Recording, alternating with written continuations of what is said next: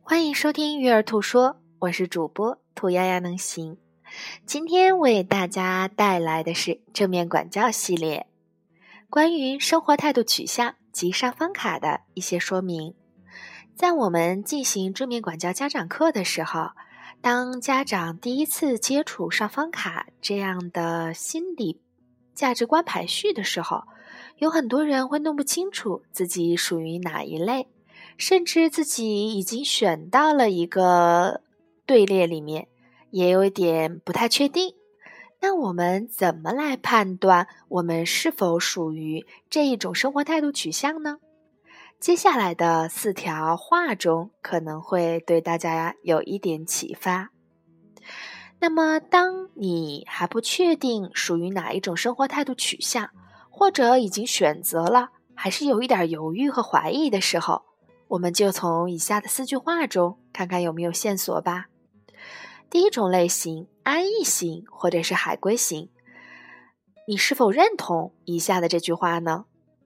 当我和自己周围的人都感觉到舒服的时候，我对自己感觉最好；当出现紧张、痛苦和压力的时候，我对自己感觉最不好。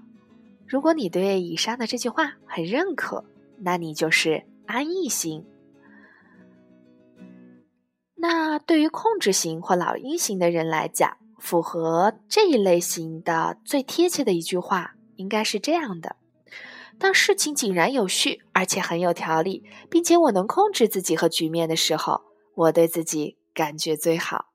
当我因为我认为自己应该知道或应该完成的事情而感到尴尬，并被羞辱或被批评的时候，我对自己感觉最不好。这是控制型。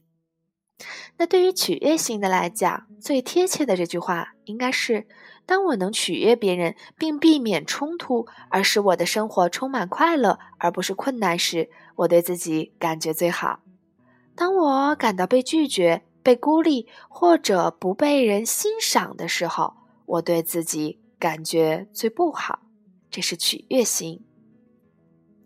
当我获得成功并做出有意义的贡献时，我对自己感觉最好。当我觉得自己愚蠢、没价值或没有意义的时候，我对自己的感觉最不好。这是力争优秀的人。那当我们感觉到很疲惫会有压力的时候，以上四条中与你最符合的，这就是你的基本生活态度取向。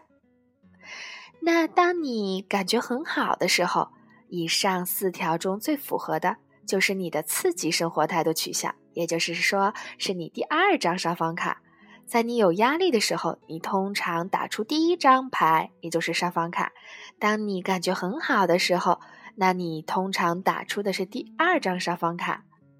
那证明呢，这两种上方卡并不是啊排斥的关系，它只是在你的价值观排序中，一个排到了最上边，一个排到了第二边。所以每一种取向的优缺点啊，都影响着我们作为一个家长的行为。